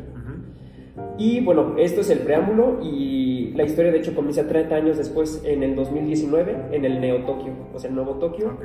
Y trata sobre un chico que es el líder de una banda de motociclistas que se llama... hecho, la motocicleta y la Sí, chamarra Es lo icónico, Sí, sí, claro, sí. de Lo hecho- tienes hasta en thriller, ¿no? O sea, Ajá, Por o sea, supuesto. creo que muchas personas. Ve hasta que- dónde llegó, ¿no? Conocen el manga, es como, no sé por qué conozco esta moto y esta Ajá, Sí, o, o no nos vayamos como a todo eso, pero ¿cuántos directores no han hecho referencia a la icónica escena del De derrape, Sí, del claro. derrape de la moto? Sí. Y lo ves hasta en caballos, ¿no? O sea, tan solo ahora en Nope.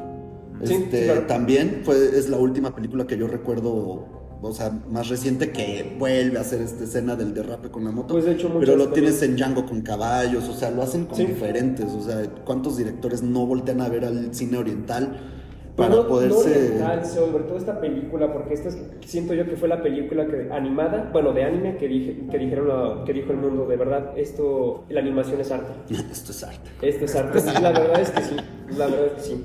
Porque, bueno, regresando un poco la te- al tema, el protagonista, que se llama ah, Kaneda, que es el líder de la banda de motociclistas llamada Las Cápsulas, aquí mismo en esta banda, bueno, para no hacerse hasta larga para que la vean, este, su mejor amigo, que es el villano entre comillas, que es Tetsuo eh, Shima, al momento de que están persiguiendo otra banda de motociclistas, choca con un niño que también tiene poderes psíquicos. Y al momento de chocar con este niño, des- este niño despierta los poderes psíquicos de, Tetsuo. Este, entonces el gobierno también lo agarra como lo, lo agarró con Akira y descubren que este chavo tiene poderes psíquicos equiparables con los de Akira. Entonces, como ven que es muy poderoso, lo quieren matar, pero este chico se les revela y al final hace, hace esa pregunta de que qué pasaría si el poder cae- recayera en las personas pues no, no- Equivocadas. equivocadas. O con un sentido de discernición diferente al que coloquialmente conocemos, ¿no? Pues no, porque la verdad sí estaba clínicamente inestable por todos los experimentos que le hacen. Entonces, Ah, depende de quién vea eso. sí, pero... digo, en la, en la película las mutaciones que tiene al final también, que también hace alusión también a la misma regresando a, la- a las bombas de Hiroshima y Nagasaki, pues toda la radiación que tuvo Sí. en toda la población. Sí, pues la bombas. neta sí es una película que la gente debería de ver y que yo creo que aún ahorita la gente está muy renuente a ver películas japonesas porque es como, ay no, son caricaturitas o no sé, o que, no sé, están como muy menospreciadas, pero que la verdad tocan temas bastante maduros. Sí, la verdad. Están muy bien hechas, o sea, neta la ilustración de las películas animadas japonesas son increíbles, así neta increíbles que deberían de estar ganando más Oscars, pero Disney obviamente nunca lo va a permitir. Pero sí, son películas que... Y tienes Your Name, ¿no? sí, neta, y más ahorita que ya las están trayendo a- al cine en los estrenos, creo que la gente se debería dar una oportunidad de ver este tipo de películas y que lo, lo van a ver como una película bastante bastante densa, o sea, bastante... Es que allá, es que allá no está la censura y, y, y- y ahora sí que la, la, la mala manera de hacer cine ahorita, que es lo de la inclusión forzada y demás que le dicen. ¿Quieres tener una película que esté limpia esto? Pues tienes que voltear a ver hacia el mundo del anime. A mi gusto es lo que tienes que hacer ahorita. Hoy por hoy, si es que quieres algo diferente, pues tienes que quitarte el lado occidental y, y voltear a ver hacia allá porque sí es... Y, y- y de hecho te marcan estos Que- mensajes que de hecho de una mejor manera. O sea, no Pues, se sienten ni de hecho, está, está- esto. está interesante porque también se presenta esa dualidad de cómo también a partir de la Segunda Guerra Mundial Japón se, occidental- se occidentaliza mucho, porque la misma banda de motociclistas pues es muy americano.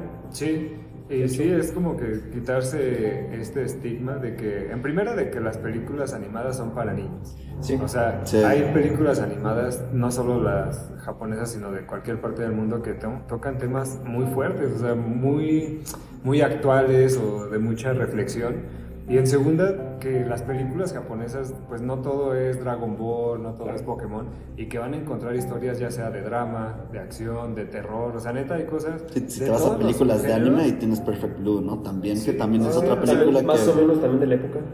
Todos los subgéneros que, que hay en el cine están en el, en el anime y que la neta están plasmados de una manera bien chida y que deberían de darle la oportunidad a las personas. Sí, yo. la verdad es que Sí. si se quieren comenzar Y si quieren película, empezar, creo que Akira es de, de esas películas que te va a decir, ay, a ver.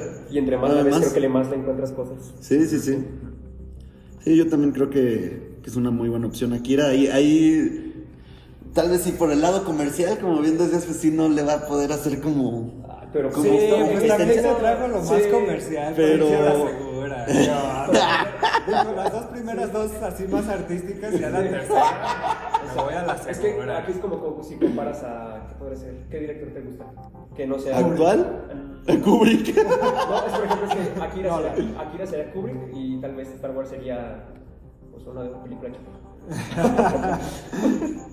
Sí, la neta sí se trajo lo. Se trajo Star Wars lo- sería Beetlejuice, ¿no? O sea, ah, ¿no? Pues es lo que están diciéndome, ¿no? Pues a, mí, a, a Full Metal me lo dejaron más abajo que Beetlejuice.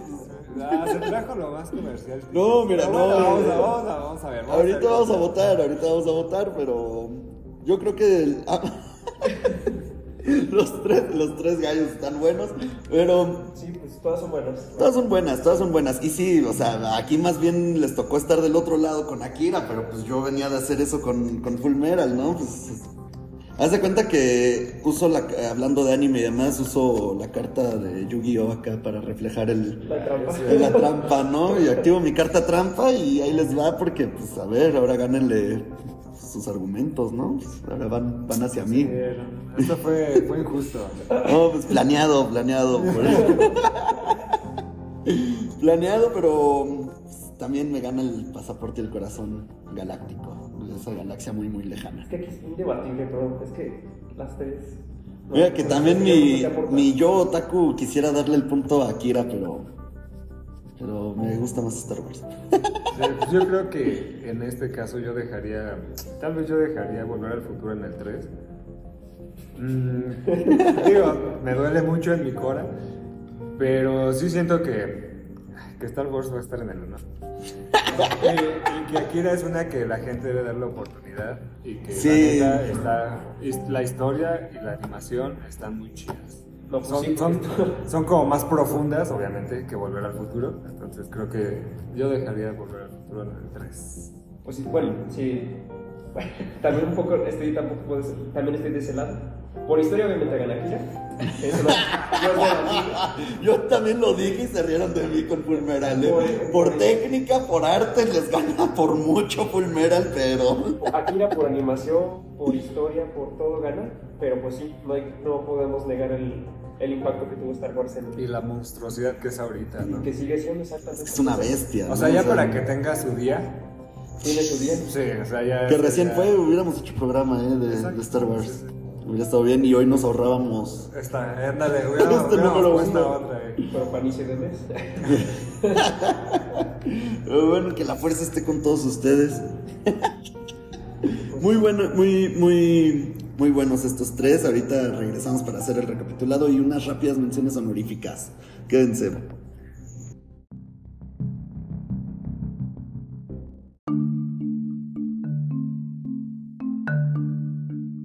Es que bueno que están de regreso acá con nosotros, que se quedaron. Eh, ganó Star Wars. Creo que era obvio que iba a ganar Star Wars, pero. Pero pues bueno, este. Ahí por ahí. Voy, voy, a, voy a disfrutar cuando escuche el programa. Regresar a cuando decían, no creo, no creo. Y al final de ustedes nació decir, pues sí, Star Wars. Porque sí. La verdad es que sí. No podemos subestimar el poder de la fuerza. Insisto, se fue a la fácil. Mejor, pero. y Goku le gana. No. Pues, pues bueno, eh, menciones honoríficas antes de decir el cómo quedó el top. ¿Qué menciones honoríficas traen? Yo tengo dos, una igual, este, de extraterrestres, era Alien, el octavo pasajero. Muy es buena otro, también. otro personaje icónico de... A muchos la catalogan como terror, terror Mm. del espacio, pero o sea, Pues- para mí es más como ciencia ficción. Depende de la- del director, ¿no? Sí, sí, sí, entonces eh, a esa está muy buena. Y hay otra que, que yo la quiero mencionar porque a mí me gustó mucho, la he visto muy poco y muy pocos la conocen, se llama Milagro en la calle 8 de Uh. Steven Spielberg. Es, es muy poco conocida, pero es una historia como muy bonita de unos viejitos que llegan a su casa unos aliens, pero son robotcitos, o sea, nunca se ve como el alien, sino pareciera que los robots tienen vida y hacen así como cosas, bueno, no sé, está como muy bonita, es como esas películas navideñas bonitas de Steven. Spielberg, pero también tiene efectos especiales muy chidos, los robotcitos están, están buenardos ahí. Sí, es de las películas navideñas que tienes que ver, ¿no? Ajá, sí, está en Amazon Prime Video, por si la quieren ver. Muy bien. Pues yo solo tengo una y es. También estaba. eh, la iba. La iba. No, es buena. La quería mencionar, pero pues obviamente Akira le ganó. Siendo por una película animada, que es Mi vecino Totoro. Mm, También es del 88. Sí, fíjate que yo no pensaba que era tan vieja. Sí, ya, ya tiene sus años. Sí, ya sus tiene. años. Sí, bueno, ya no puedo decir nada más. También es una película que creo que todo el mundo ha visto. y, O que pues, todos conocen, ¿no? todos Que- conocen. aunque no saben la película, saben quién es. ¿no? Sí, El han visto al menos la imagen. Ajá, Sí, sí. Sí, de Totoro y la chica en el paraguas. Sí, a lo mejor él es como la representación del estudio, ¿no? Pues sí, de hecho sí es como logo, ¿no? eh? Sí, de En hecho, el logo él es el logo del estudio, está. del estudio. Que de hecho a, a mí me gusta, se me hace muy icónico y todo, pero no es mi favorita de Studio Ghibli, pero sí, sí es, sí es bonita, Sí, me, gusta bastante. Que está súper padre, ¿no? Como ahí animan la comida. Ah, sí. Sí. que por cierto, si son de Guanajuato y quieren comer comida chida, así, bien hecha, tipo Estudios Gilby, vayan a Koi Ramen. Sí, vayan, está rico. Ah, Conozco al dueño. Sí, pero fue súper buen pedo el dueño. Ah, justo de ahí estamos grabando ahorita. Eh, estamos aquí en el estudio. ¿eh? Sí, patrocinador oficial. Muy bien, yo de menciones honoríficas, pues, Iba, de hecho, iba a ser también de las que iba a mencionar, era Kramer contra Kramer. Eh, película pues icónica de los años 80, pero pues sentí que la historia era un poquito plana para lo que la década realmente representaba. Quise agarrar una de terror, una bélica y pues Star Wars, ¿no? Pues vamos a hablar de esos años, pues tenía que meter a Star Wars. Eh, pues ahí está, ¿no? Por eso al final no, no, no agarré a Kramer contra Kramer, pero muy buena película también. Si quieren, chequenla. Si es que quieren ver una película que te atrapen las actuaciones, esa es la película. O sea, por mucho y por algo ambos actores, bueno, tanto Meryl Streep como el actor principal ganaron su, su, respectivo Oscar, ¿no? Eh, por ahí otra mención honorífica que también iba a tal vez mencionar era Amadeus, también una película muy padre, si les gusta la música, si les gusta toda esta onda de la cultura de, eh, pues ahora sí, no sé cómo poder decirlo, eh, pues con Mozart y demás, pues todo, o sea, que no sabría qué género es, pero o sea, con esa vestimenta, con ese tipo de vestuario, con todo eso, pues Amadeus es de esas películas que también te van a gustar mucho, también parodiado por Los Simpson. Sí. este, y, te muestran unas escenas muy, muy, muy padres, te muestran la excentridad de Mozart, te muestran todo este lado de, de la música que, pues fíjate, desde qué años estamos viendo esas envidias y demás, ¿no? Amadeus también muy buena película. Y pues por ahí en el top ya había mencionado que pues del cine bélico, pues Apocalypse Now de Francis Ford Coppola y Pelotón también son sí, otras creo películas. Que en los 80 tuvo muchas películas muy icónicas y muy buenas, o sea, y de todos los géneros, los Gremlins, Rocky, los Robocop, Terminator, este, Vaselina, o sea, de, de, ah, bueno, no sé si... Vaselina creo de los 70. Sí, sí, sí, olvidado. Pero hay mucho, en los 80 hay muchas películas muy buenas, muy icónicas que sería bueno volver a ver y que muchas cosas surgen de ahí, lo que, lo que tenemos ahorita surgen de ahí inspiraciones, ¿no? Claro. Exacto. Y pues bueno, para terminar este programa, además de agradecerles por haberse quedado y escuchado todo el programa, también les traemos cómo quedó el top. En el número 9 tenemos a Depredador, Depredador 1. número 8 tenemos Full Metal Jacket, Stanley Kubrick, fíjate, hasta el 8. Eh, en el número 7 tenemos a Beetlejuice, Beetlejuice, Beetlejuice. ¿Quién es ese de ahí que desapareció? número 6, La Sociedad de los Poetas Muertos. Número 5, Los Cazafantasmas. Número 4 tenemos El Resplandor. Número 3, Volver al Futuro. La 2. 2. La 2, sí. Número 2, Akira. Y número 1, merecidísimo. Claro que tenía que estar ahí. Star Wars con El Imperio Contraataca. Muy bien. Muy bien, muy bien. Pues bueno, yo fui, seguiré, seré Tites. Hasta que la fuerza te acompañe. ah, no, seguiré listo siendo Tites, ¿no? Me presenté al inicio. Estoy listo. No, estoy tites. Yo me despido, soy Diego, nos vemos a la próxima. Yo fui Kike, nos estamos viendo. Esta fue mi venganza porque llevo dos programas que quedo en número en, número 13. Por fin volví al, número 1. Pero bueno. Insisto, se fue a lo seguro. Ya, ya tenía que ganar una. Nos vemos, nos vemos. Que la fuerza los acompañe. Aquí es mejor.